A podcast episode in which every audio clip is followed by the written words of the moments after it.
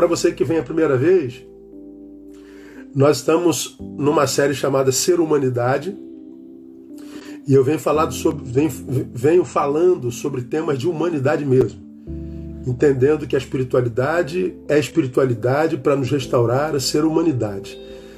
A espiritualidade do reino é a espiritualidade do reino para ensinar a gente a ser gente como gente tem que ser.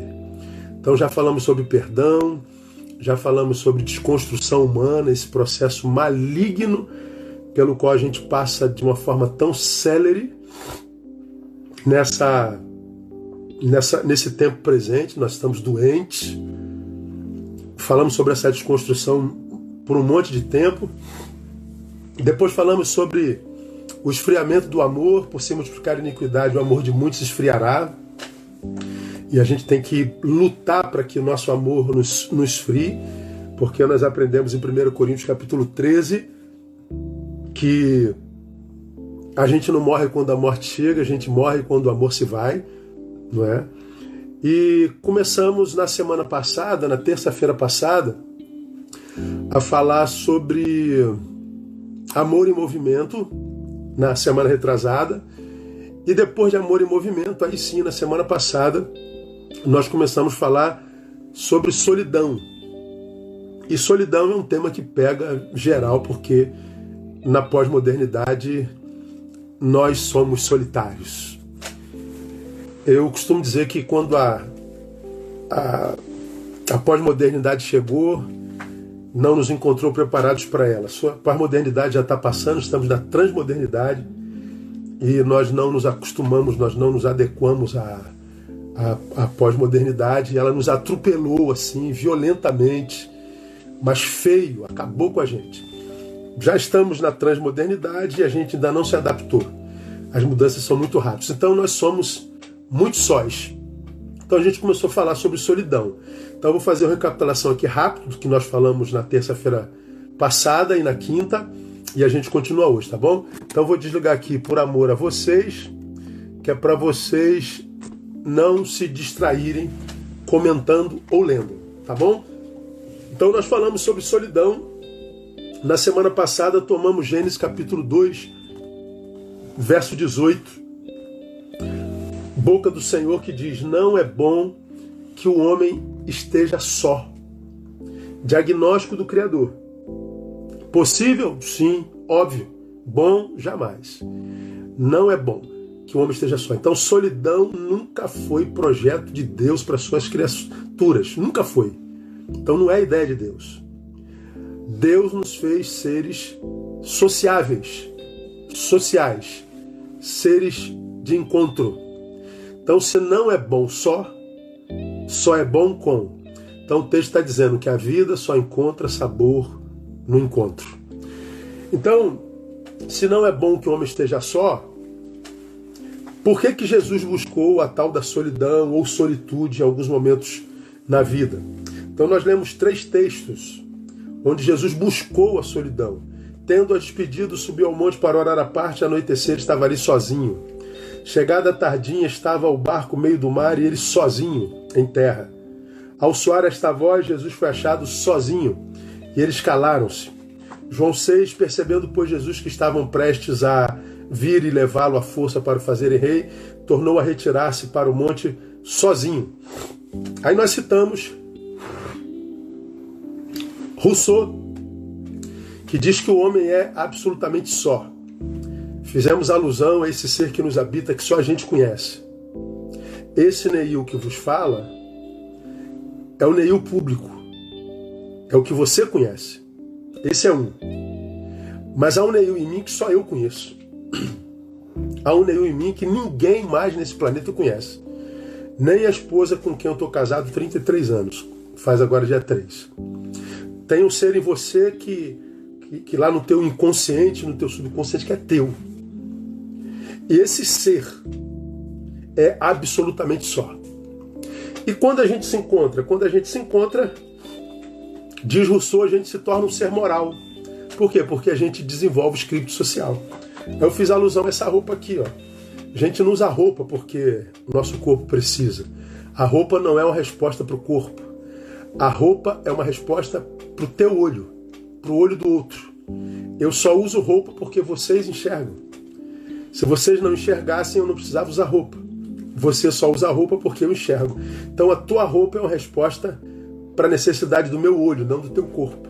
Por quê? Porque nós somos seres sociais, seres morais.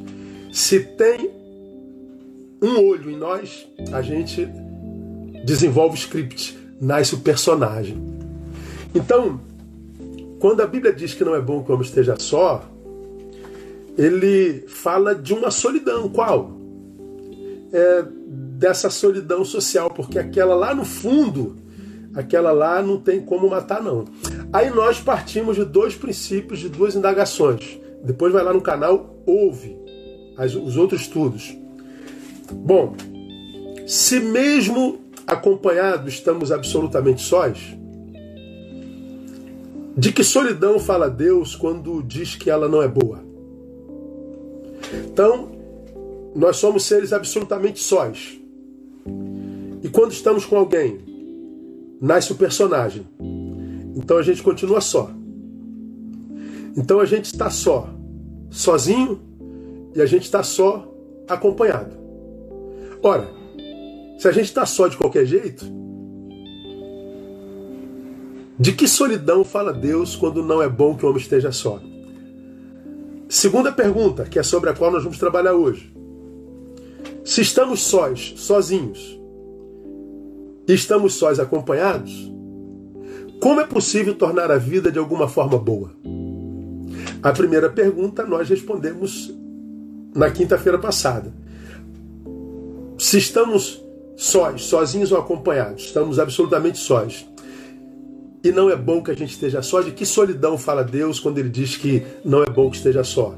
Aí eu respondi: é, ele fala da solidão que, porque adoecida, só nega a possibilidade do encontro, só nega ao sujeito a possibilidade do encontro. Então nós estamos falando sobre essa, essa solidão que adoece.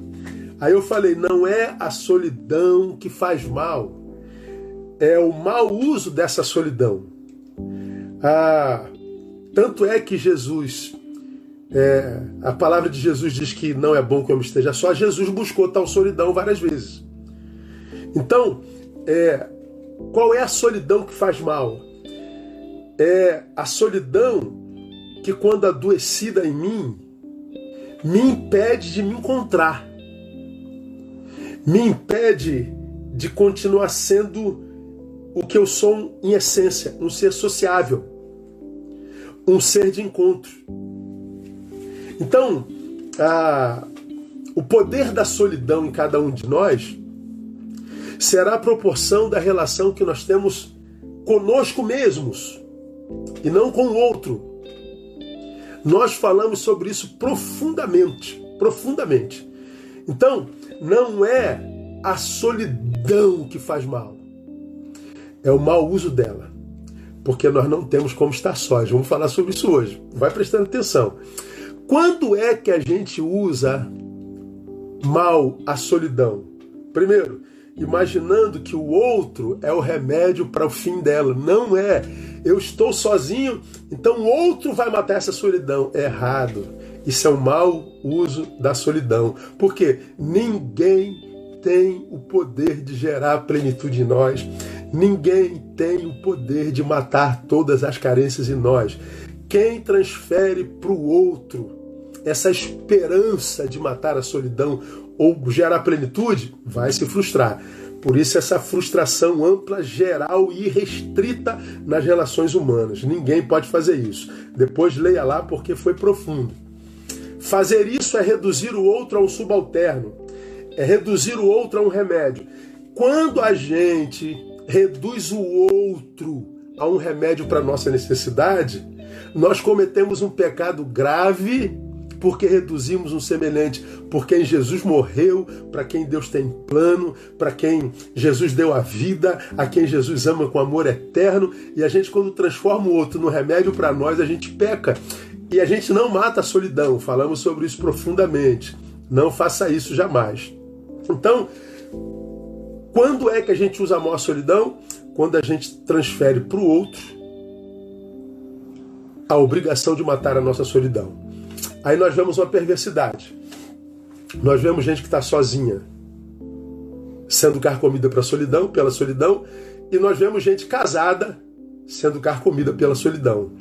A gente vê, gente vê gente no quarto sendo carcomida pela solidão e a gente vê gente no meio da igreja, no meio da multidão, sendo carcomida pela solidão. Porque o poder da solidão será a proporção não da relação que a gente tem com outrem, mas a partir da relação que nós temos conosco mesmos. Então, quando é que a gente usa mal a solidão? De que solidão fala o Gênesis? Que faz mal essa solidão que faz do outro remédio. Não faça isso. Você quer matar sua solidão? Primeiro resolva seu problema consigo mesmo. Depois se relacione. -se. Depois se relacione. Se você se relaciona antes de resolver-se consigo, certamente você se relaciona para deixar de se relacionar. Vai se frustrar de novo. Então, está resolvido a primeira pergunta. Hoje nós vamos à segunda pergunta. Qual é a segunda pergunta, relembrando?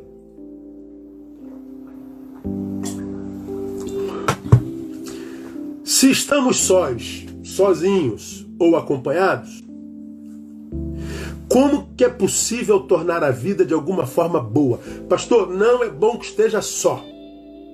Estamos sozinhos, sós estamos sozinhos com.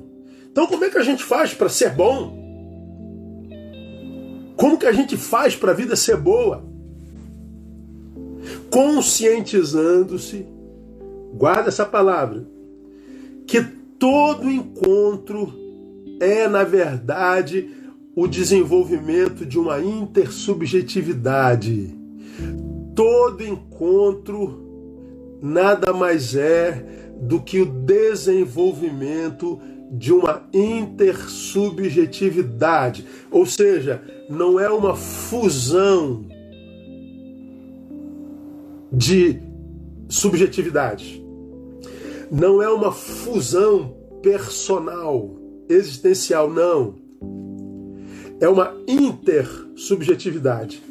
Continua um sujeito, continua um sujeito. E a gente faz com que essas subjetividades se encontrem. Isso é um intercâmbio subjetivo. É uma intersubjetividade. A gente não se transforma num, a gente não penetra a existência do outro e o outro penetra a nossa existência, não. É uma intersubjetividade. Esse encontro não é o que gera plenitude no ser humano. Esse encontro gera um hiato na solidão, gera um, um, um, uma interseccionalidade na solidão ele interfere cronologicamente o poder da solidão em nós. Irmão, ninguém vai ensinar isso na igreja para você. Isso é profundo e é fundamental para a existência.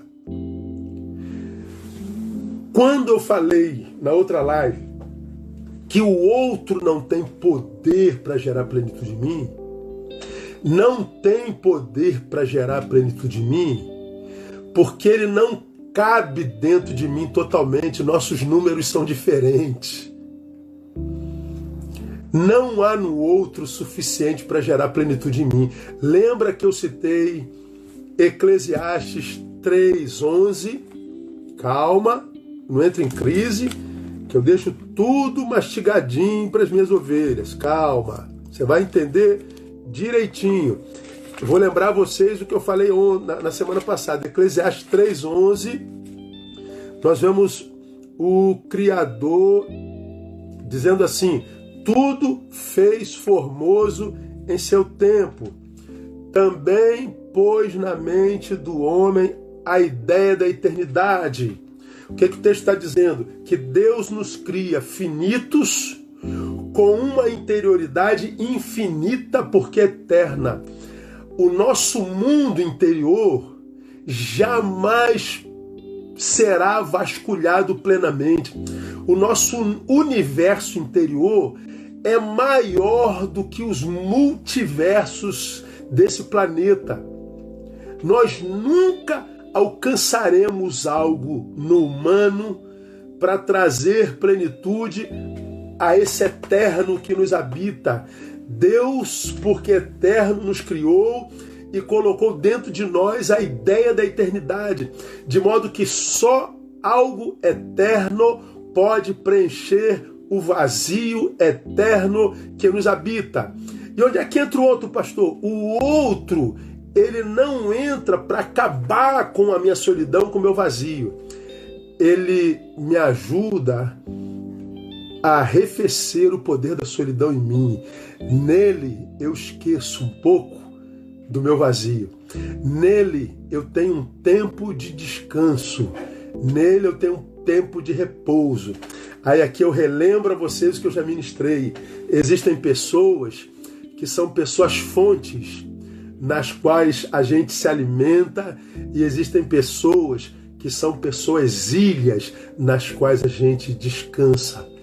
São pessoas tão grandes em nós que quando a gente está com elas, naquele período a gente esquece o mundo, a gente esquece todas as outras coisas, a gente esquece que a gente tem problema, a gente esquece que a gente está de luto, a gente esquece que a gente foi desempregado, a gente esquece que a gente está doente, a gente só pensa no prazer de estar com aquela pessoa. Só que aquilo é um hiato da solidão, logo, logo, essa pessoa vai para o lado dela e a gente vem para o nosso e a gente se encontra com a nossa angústia de novo. Aí, dependendo da nossa saúde interior, a gente pode se tornar alguém dependente da outra pessoa, viciada na outra pessoa. Aí o que, que acontece? Nossas relações se tornam chiclete. A gente fica pegajoso porque a gente não quer largar mais, porque ela nos faz esquecer do nosso vazio, da nossa solidão, nos faz esquecer dos nossos problemas. Nela a gente coloca o nosso prazer. O que, que acontece? A gente não quer largar mais. Aí as relações se tornam sufocantes, se tornam possessivas e adoecedoras. O que, que acontece? A pessoa ilha não suporta, vai embora a pessoa fonte não suporta, vai embora. E a gente perde, porque doentes, gente preciosa na nossa vida. Eu não entendo porque fulano foi embora, eu não entendo porque fulana me deixou, eu não entendo porque você sufocou. E por que você sufocou? Porque você fez dela remédio. Você fez dela um, um, um, uma droga para te livrar da droga de vida que você está vivendo. Eu não estou falando só de relação de amor, estou falando de relação de amizade, estou falando de relação de ovelha-pastor, que tem ovelha que é possessivamente dependente de pastor, gente que não consegue dar um passo, bancar a própria vida sem consultar alguém. Então toda a relação de quem não lida bem com a solidão porque não está bem consigo é possessiva, é chiclete, é sufocante. Só que essa pessoa não, não, não entende isso. A gente castra a liberdade do outro.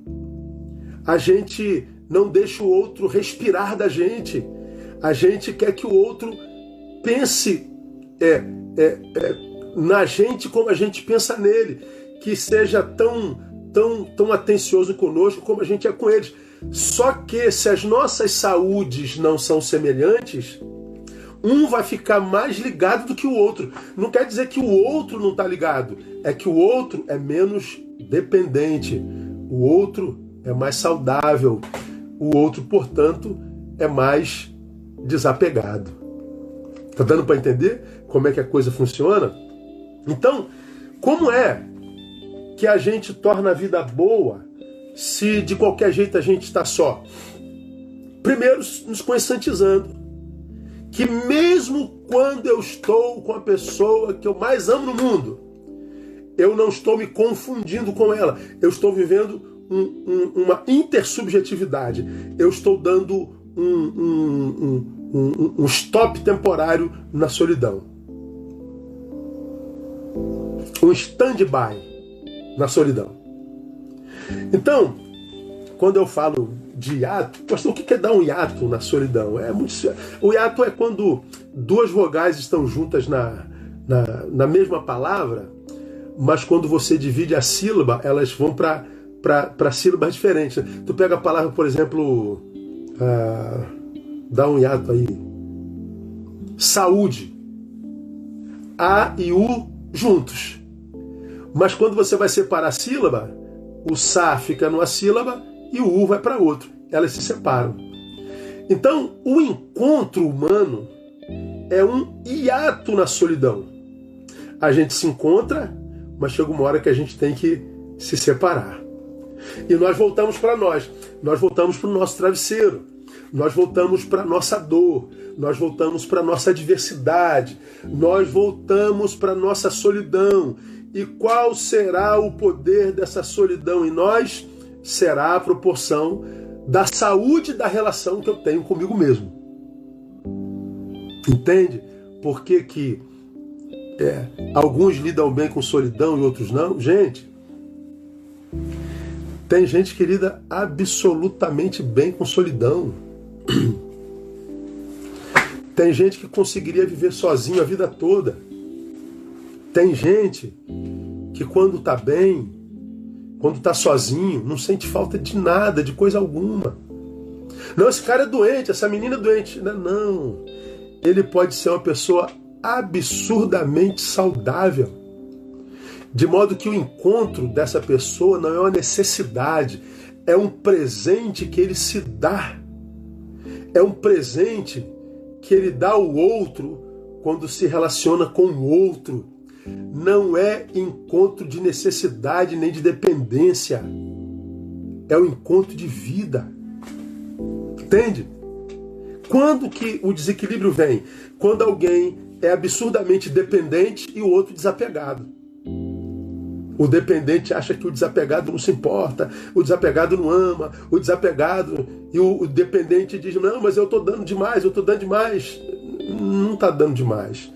Você está dando não a proporção do amor que você sente pelo outro, mas acredite, você está dando a proporção das carências que você tem. E o outro dá a proporção das carências que tem. Não, porque ele não tem carência. Ele dá por amor, ele dá por liberalidade, ele dá por generosidade. Bom é quando esses dois saudáveis se encontram. E aí eles vivem uma relação absurdamente leve. Essa relação tende a durar para sempre, com equilíbrio e com absoluta saúde. Isso não é utopia.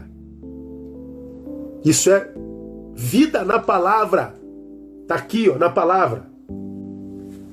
Pois bem, o encontro, portanto, une duas pessoas que, mesmo unidas, nunca chegarão a serem as mesmas. Guarda isso. O encontro une duas pessoas que, mesmo unidas, nunca, jamais chegarão a ser as mesmas. Continuam, continuarão a ser uma subjetividade única e intransferível, que quando se encontra, vive uma intersubjetividade. Então, ah, eu tenho que passar pela vida com essa consciência. Pô, estou aqui com meu melhor amigo. São duas subjetividades se encontrando. Daqui a pouco elas se separam. Ah, eu estou casado com a mulher que eu amo demais. É o encontro de duas intersubjetividades que se encontram na cama, que se encontram em alguns propósitos, mas você continua sendo um dentro de si, ela continua sendo outro dentro dela, ela tem seus sonhos, tem seus pensamentos, tem suas angústias, você tem as suas, nós estamos vivendo duas ou uma intersubjetividade. Então, isso é muito é muito tremendo, irmãos. Mas eu tenho certeza absoluta que tem um monte de vocês que estão perguntando assim: "Mas pastor, e o tornar-se-ão ambos uma só carne?" Ah, peguei o senhor. pegou não, fica tranquilo.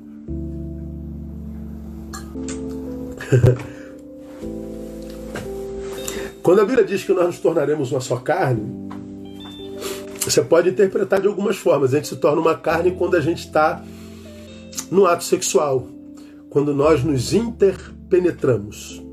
Então nos tornamos uma só carne. Você vê que a biologia feminina e a biologia masculina se completam certinho.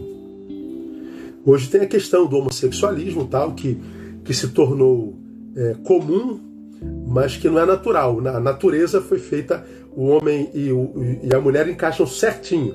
A genitália do homem, a genitália da mulher, elas encaixam certinho. Então é, elas se completam, se tornam uma só carne.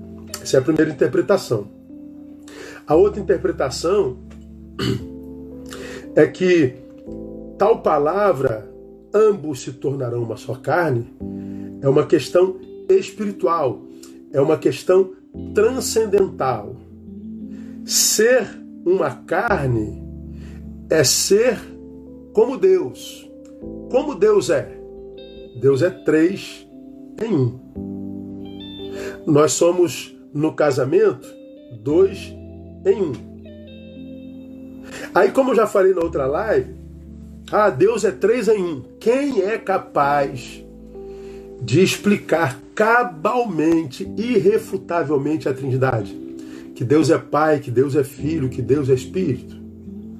Como é que você explica isso? É muito complicado, não é? Então, mas a gente, a gente já explicou isso para vocês, mas eu, eu, voto, eu voto a explicar.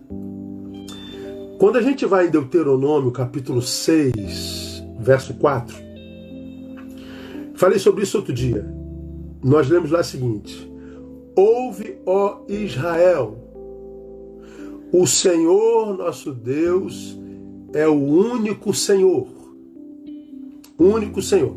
Essa palavra único aí, de Deuteronômio 6,4, é a palavra Ecades. Ecades, que significa unidade composta.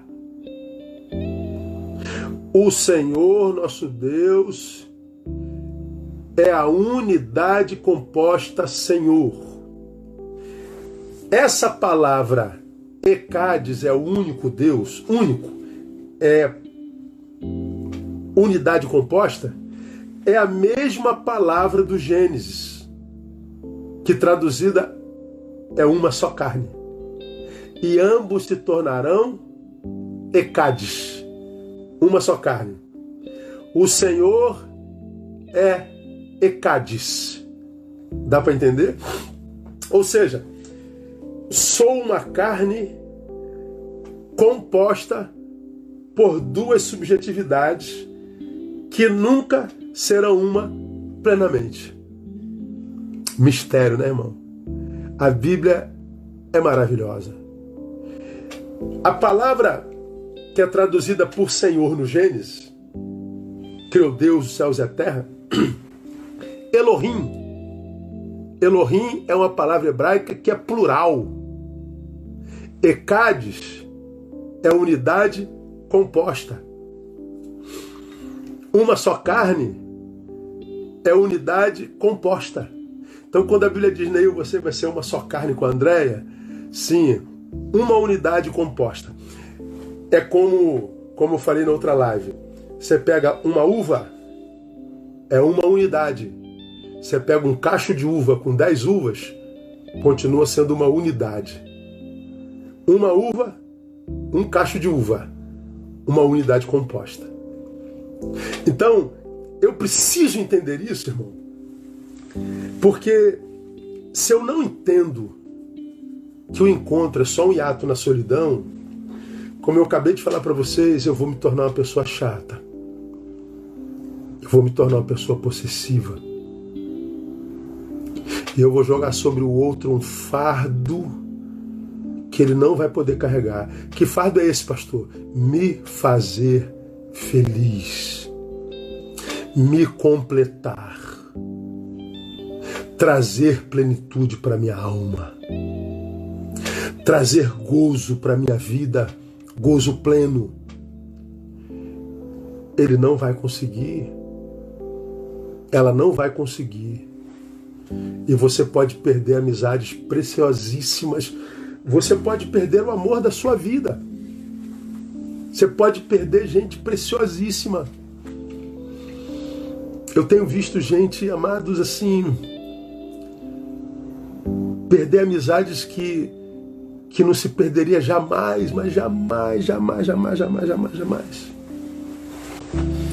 Eu tenho visto gente perder o homem da vida. Eu tenho visto gente perder a mulher da vida. Que depois que perdeu, passou por muitas mãos e nunca mais achou plenitude. Nós só temos uma vida para viver. E não podemos permitir que o nosso amor adoeça, como eu falei nas outras lives, por se multiplicar iniquidade, o amor de muitos esfriará. Esse amor adoecido gera uma carência na gente tão grande que a gente vai transportar para o outro a obrigação de suprir essa carência, ele não vai conseguir. Gente, eu sou casado, dia 3 de setembro completo 33 anos de casado. Minha mulher é minha melhor amiga. Eu sou o melhor amigo da Andréia, sabe? Mas para mim é muito fácil ver quantas angústias minha esposa carrega no peito. Tá tudo bem, amor? Não tô bem, amor, tô bem. Não, não tô bem não, mas daqui a pouco eu vou estar tá legal. Pô, como é que ela não tá bem se ela tem o melhor marido do mundo? Como eu posso não estar tá bem se eu tenho a melhor esposa do mundo? Como ela pode não estar tá bem se ela diz que não tem do que reclamar de mim? Como eu posso de vez em quando não estar bem se eu não tenho do que reclamar? Eu não melhoraria minha esposa em nada, mudaria nada. Casaria com ela de novo, do mesmo jeitinho, não mudaria nada. Mas mesmo assim, às vezes nós estamos deitados um do lado do outro, uma angústia no peito um vazio no peito, que a gente nem compartilha. E porque a gente ama, e quando a gente ama, a gente aprende a desenvolver diálogos que independem de palavras. A gente olha para o outro e sabe que o outro não está bem. Mas como que não está bem, pastor? Se a gente gera plenitude, não gera não. Não gera não. Nem o marido gera, nem a esposa gera, nem os filhos geram. Pastor, eu mato e morro pelo meu filho. Continua com carência depois que eles nasceram. Continua com angústia depois que eles nasceram. Ninguém gera plenitude na gente, só Deus. Tremendo, né, gente? Fala a verdade. Muito tremendo. Ah, eu amo a palavra, a palavra me ensina demais a respeito da vida que, que a gente faz mais, pastor, para a gente ter uma vida boa? Acredite no que a Bíblia diz e, sobretudo, acredite no que a Bíblia diz a teu respeito. Ela diz que você é só, acompanhado ou não. Ela diz que se a gente é só de qualquer jeito, a gente tem que aprender a se relacionar conosco mesmos. Se a gente não aprende, a gente transfere para outro a obrigação de nos fazer felizes. Ele não pode, a gente se torna pegajoso, a gente se torna dono, a gente passa a escrever um script para a vida do outro. Você agiria de uma forma, e acha que ele vai agir da mesma forma, mas ele é completamente diferente de você, principalmente nas suas carências. Então ele não vai responder ao script que você escreveu para ele. Então você vai viver frustrada, vai viver frustrado. Só quem ama com amor desapegado não escreve script para o outro respeita o outro no que ele quiser sentir, como ele quiser se comportar, quando ele quiser fazer, quando ele não quiser fazer, quando ele quiser aparecer, quando ele não quiser aparecer. Quando a relação é assim, ambos só se dão porque se amam. Porque a relação é um presente da vida. Acredite na Bíblia. E mais. Acredite no que a Bíblia diz a teu respeito. O que, que a Bíblia diz a teu respeito e a nosso respeito? Aqui eu trago a sua memória Filipenses 4,13. Qualquer crente sabe Filipenses 4,13 de cabeça. O apóstolo Paulo dizendo: Posso todas as coisas naquele que me fortalece. Nós todos conhecemos esse versículo. Posso todas as coisas, repete aí comigo. Posso todas as coisas naquele que me fortalece, vai, naquele que me fortalece. Então, naquele que me fortalece, eu posso tudo, inclusive viver bem na solidão, com a solidão, acompanhado pela solidão. Puxa, pastor, mas isso é tão difícil, não é o que me ensinam na igreja. Na minha igreja me dizem que basta que eu aceite a Jesus Cristo, que todos os meus problemas serão resolvidos. Basta que eu aceite a Jesus Cristo, que eu serei plenamente pleno. Basta que eu aceite a Jesus Cristo. É mentira para você. Pleno é aquele que conhece seus vazios e aprende a lidar com eles. Vou repetir anota e faz um stories. Pleno é aquele que conhece os seus vazios e aprende a lidar com eles.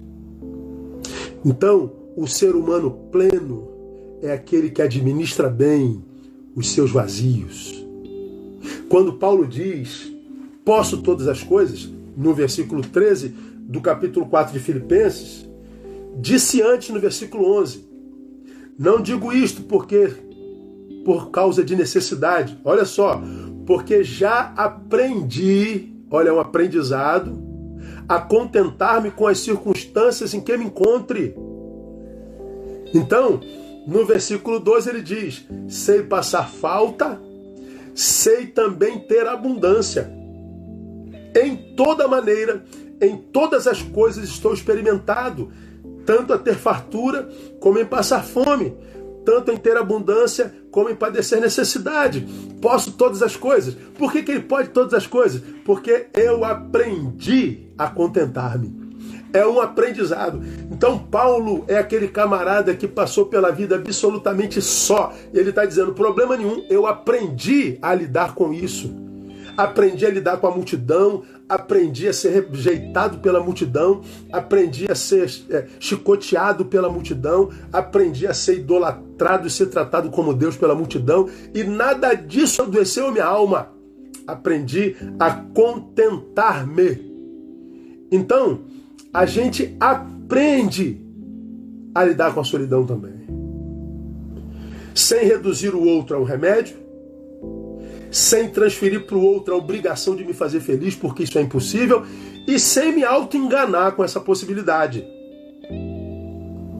Agora, para a gente caminhar para o fim, falta 15 minutos. Olha que coisa linda de novo. Essa palavra, aprendi a contentar-me, olha que coisa linda.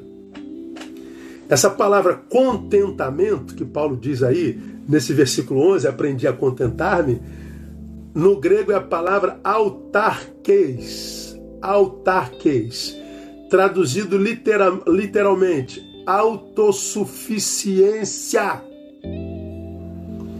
Paulo está dizendo: eu achei em mim o suficiente para gerar plenitude, não, para administrar os meus vazios, para administrar minha solidão, para administrar minhas angústias, esse termo autossuficiência, preste atenção, era um termo muito comum, muito utilizado pelos filósofos estoicos, aqueles com os quais Paulo se encontrou na Praça da Grécia.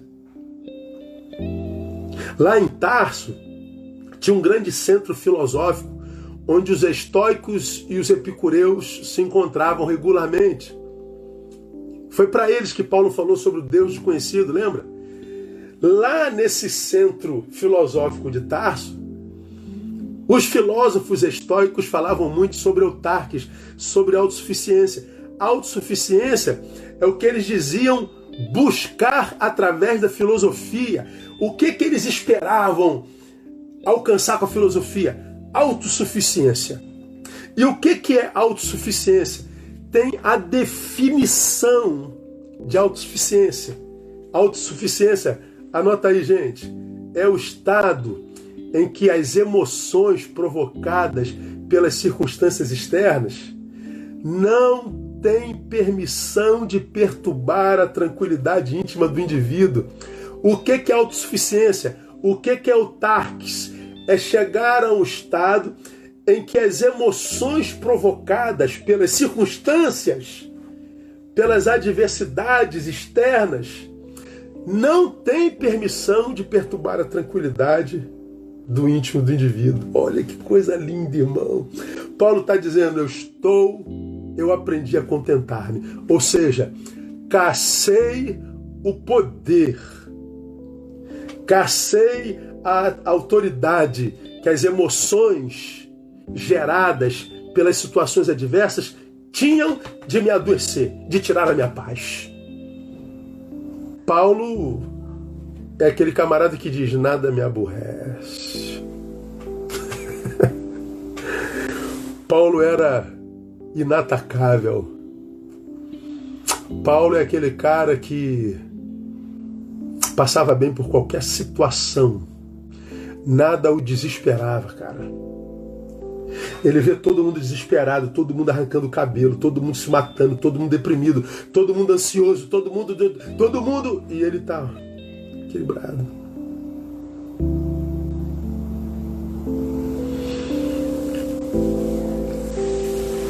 Autarques. Paulo chegou a um ponto que ele diz: pelo que sinto prazer nas fraquezas, pelo que sinto prazer nas angústias. Paulo conseguia extrair gozo da angústia. Quando ele estava angustiada, angustiado ele sentia prazer. E ele foi quem disse: quando eu estou fraco, ah, aí é que eu me sinto forte. Autarques. Eu diria para você que poucos seres humanos chegam aí. Mas todos os seres humanos têm isso como possibilidade no Evangelho. Ele diz: Aprendi a contentar-me, e por causa disso eu posso todas as coisas naquele que me fortalece. Portanto, ele está dizendo que esse contentamento não vem pelo saber filosófico, antropológico, psicológico, psicanalítico ou de qualquer outro estudo humano. Vem pelo conhecimento da palavra. Gente, eu estudei pra caramba na minha vida. Eu estudei tudo da área humana. E olha que eu não entro numa faculdade, deve ter aí uns 20 anos. Mas até os meus 35 eu estudei para bolsa, tem banco e academias abertas, estudando tudo da área de humana. Eu, eu estudei filosofia, eu estudei psicanálise, eu estudei sexualidade humana, eu estudei humanismo, existencialismo, é, convergência entre psicanálise e, e, e, filosofia. Eu fiz terapia de casal, de família. Eu, eu, eu fui conhecer o ser humano porque eu queria conhecer essa matéria-prima com a qual eu trabalho. A teologia não me deu isso. Então, há quem se encante demais com ela, mas eu não, eu me encantei pelo humano. E depois de estudar tudo que eu estudei, eu aprendi que tudo que eu estudei é questionável pela palavra. E eu me preocupo muito com os que idolatram o saber humano. Para mim, todo mundo que idolatra saber humano ainda não é maduro na palavra. Porque quando você conhece a palavra de fato e de verdade, toda letra passa a ser só letra. Porque você conheceu a palavra de Deus. Então, eu quero conhecer tudo, sobretudo a palavra de Deus. Porque é nela que vence tal contentamento. Esse contentamento, Paulo fala que alcançou, foi um, um, um, um vocábulo que o próprio Platão utilizou quando ele se referia a um indivíduo que, que, que, que tinha alcançado plenitude, aquele camarada que, que alcançou tudo que queria, aquele camarada que não faltava mais nada em instância alguma. Ele diz: esse sujeito alcançou autar autarques. Sócrates, seu discípulo, também usou essa palavra. Sócrates definiu um homem rico como sendo aquele que se contenta, aquele que alcançou autossuficiência, aquele que alcançou a riqueza da natureza. Paulo diz: Eu alcanço naquele que me fortalece. Então aqui vai uma palavra, irmão, para você que é crente carnal. Para mim, o crente carnal é um bobo. Porque já que é crente, seja crente de verdade. Deixa de ser esse meia boca, um pé na igreja, um pé no mundo, e agora os crentes, os crentes militantes, os crentes pós-modernos, só no mundo e não na igreja. Você que acredita que evoluiu porque saiu da igreja, você que acredita porque adotou uma ideologia do presente século, nem abre a palavra. E acredita que evoluiu porque estudou filosofia, porque estudou sociologia, mas é um analfabeto bíblico. Você é alguém que não tem amor próprio, você é um mané. Porque é na palavra que a gente alcança essa, esse autarquês aqui. Eu falo com, com, toda autoridade, porque tem, tem aqui, ó, psicólogo me, me, me, ouvindo que tem vazio abissal dentro do peito. Tem, tem, tem doutor em filosofia aqui me ouvindo, tem mestre em psicanálise me ouvindo, tem professores pós-doutorados me ouvindo que carregam angústias fenomenológicas dentro, porque o nosso saber não traz autarques, nem plenitude na gente. A nossa psicologia serve para o outro, não para nós. A nossa nosso saber serve para o outro e não para nós. Quantas vezes você, psicólogo, está aqui me ouvindo? Ó? Quantas vezes você, pastor, está aqui me ouvindo? Você está sentado aqui, ó, e o teu paciente ali, ó, no divã, falando da vida dele, das suas angústias.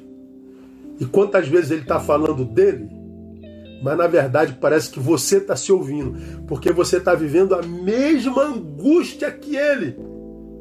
E lá dentro você é terrível, meu Deus, eu estou vivendo a mesma coisa.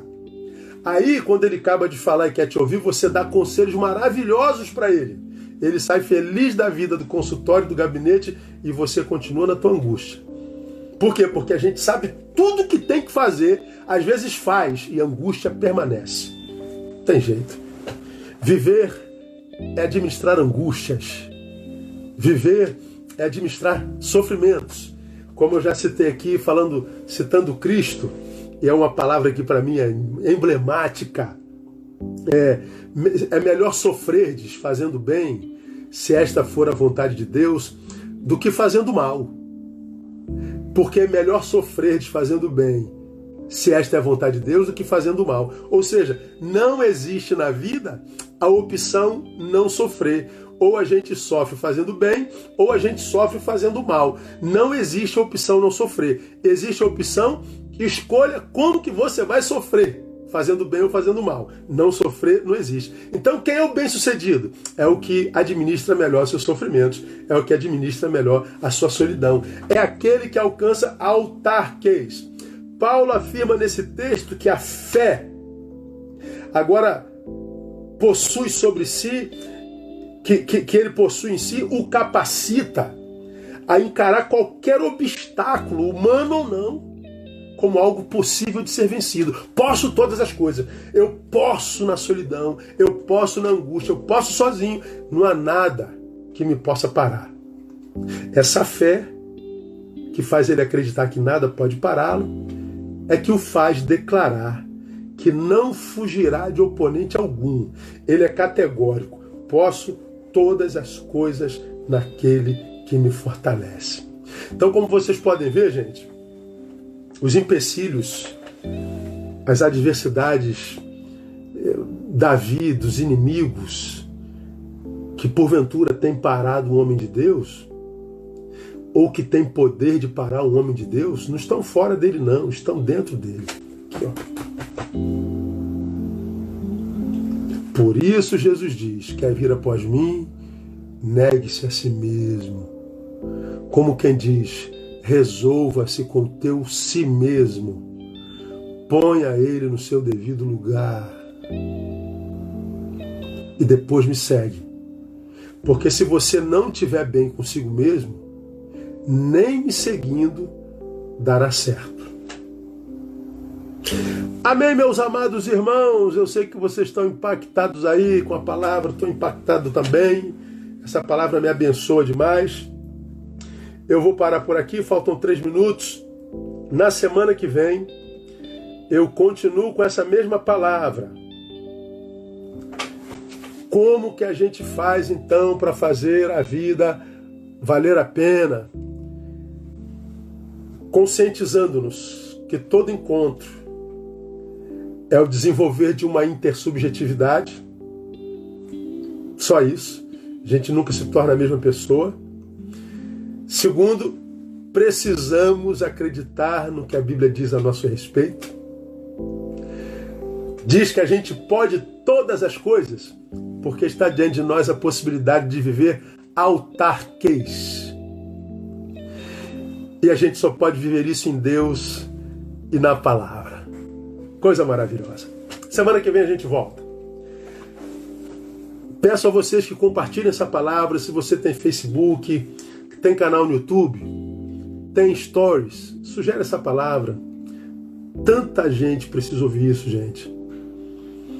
Estamos tão machucados nas nossas relações que a gente nem acredita que dá para se relacionar saudavelmente. Mas dá. Dá para se relacionar saudavelmente. Se a gente se reconcilia com a gente mesmo. Tá bom? Depois eu vou falar sobre essa reconciliação com a gente mais lá para frente. Mas na semana que vem a gente volta nessa mesma palavra. É, o que fazer se sozinho a gente está só e a companhia está só, como é que a gente faz para transformar a vida numa vida boa, tá bom? Essa palavra daqui a pouquinho já vai estar no meu canal do YouTube, ela não fica aqui no GTV, vai para o canal do YouTube e você pode assisti-la a partir da, daqui a pouquinho, daqui a duas, três horas na madrugada, você já pode reparti-la. Compartilha e abençoe. Bom, fiquei sabendo que para os nossos vídeos ficarem lá nos, nos tops, a gente precisa curtir. Então, quando você estiver nos meus canais, curta, curta, curta, curta, vai curtindo tudo. Curtiu, curtiu, curtiu, curtiu. Tem sempre um ou outro que dá dislike e tem pessoas que estão na rede para dar dislike em tudo. O cara é doente. Mas se você foi abençoado, dá like, like, like, like, like, like, para que essa, essas, essas lives precisam possam ir lá para cima para que mais pessoas possam ver, tá bom? Então entra lá no meu canal, dá like em tudo que você vê entra aí no GTV, tem um monte de vídeos, é, curte tudo para que mais pessoas possam ser alcançadas, tá bom? Deus abençoe vocês, obrigado pelo carinho de vocês, conto com as suas orações, que Deus possa abençoá-los, dar a cada um de vocês a graça de viver autarquês e através dela possam ser felizes e fazer gente feliz. Deus abençoe, boa noite, até terça-feira. Beijo no coração, até lá.